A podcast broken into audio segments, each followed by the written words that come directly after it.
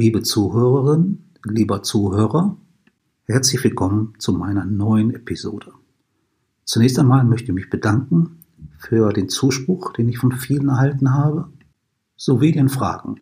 Unter anderem wurde ich gefragt, ob ich das alles ablese oder freispreche. Es ist nun mal so, dass ich damals oder immer noch vorhabe, eigentlich ein Buch über die ganze Sache zu schreiben.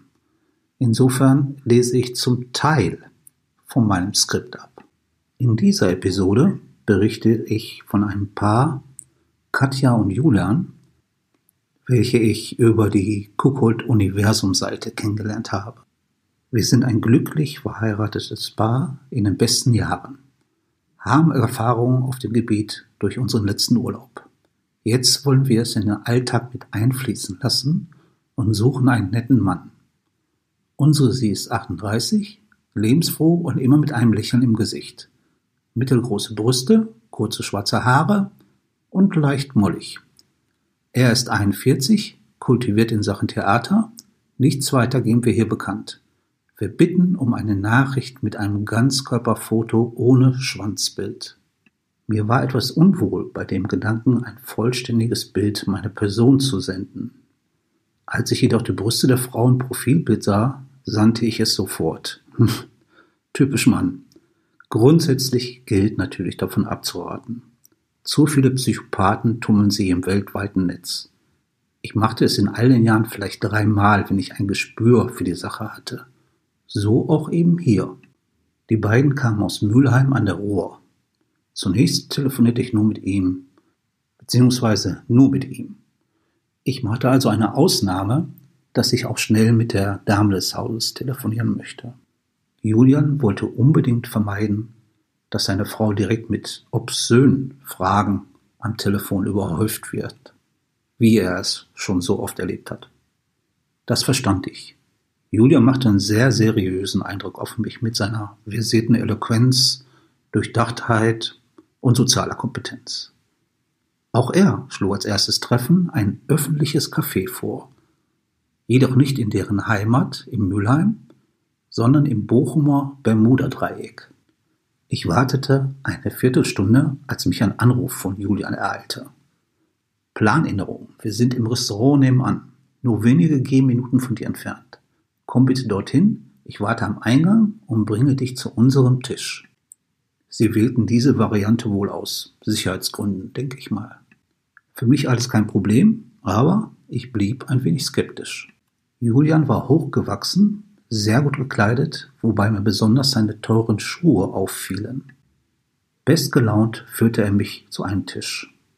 Ich konnte es wirklich kaum glauben, denn da saß eine auffallend hübsche Frau mit schwarzen Haaren und absolut nicht schüchtern. Sie begrüßte mich mit meinem Vornamen und erkundigte sich mit einem Lächeln begleitet nach meiner Anreise. Katja stand auf Wein, während Julia und ich Bier tranken. Es entwickelte sich ein ziemlich spannendes Gespräch über die gängigen Portale, wo sowohl die beiden als auch ich unterwegs waren. Wir stimmten mit der Ansicht überein, dass sich anscheinend viele Spinner in den Foren bewegen. Nach einer knappen halben Stunde machte Julian einen Vorschlag. Lass uns doch ins Live Erotica gehen. Das ist hier direkt um die Ecke, nur ein paar Schritte. Katja sagte nichts und lächelte nur. Das Live Erotica empuppte sich als ein Etablissement mit verschiedenen kleinen Pornokinos und Themenräumen. Außer uns waren ausschließlich Männer da. Trashige, dicke, ungepflegten Typen. Sowie ein paar sehr junge Männer. Julian schien die Einrichtung zu kennen, denn er steuerte geradewegs einen Raum an, welcher mit einer verschlossenen Türe versehen war. Er nutzte die dort angebrachte Klingel, denn anscheinend wurden wir ja durch eine Kamera beobachtet, denn ein lautes Brummen ertönte und wir konnten hineingehen. Es war wohl so, dass dieser Raum nur für Paare zugänglich war, welche einen weiteren Mann mitnehmen dürfen. Innen befand sich ein kleines Pornokino mit, naja, sehr weichen Sesseln, würde ich sagen. Kaum ins Innere angekommen, schob Katja ihren Julian in die Ecke. Du bleibst jetzt schön nicht stehen und schaust, was er mit mir macht. Ich erkannte meine Chance, nahm sie an der Hand und ging mit ihr ganz nach vorne, wo sich eine Liege mit frischen Handtüchern befand. Katja flüsterte mir ins Ohr. Du musst unbedingt auf meine Brüste kommen. Nirgendwo anders. Das ist meine einzige Bedingung. Mach jetzt das, was du für richtig hältst. Tja, diese Deutlichkeit war atemberaubend uns folgte eine halbe Stunde eine Sauerei sondergleichen. Natürlich erfüllte ich liebend gern diese Aufgabe. Katja nahm plötzlich ihr Handy und ging wieder nach vorne zu Julian. Ich war verwirrt und folgte ihr dann. Dann begriff ich den Sinn des Ganzen.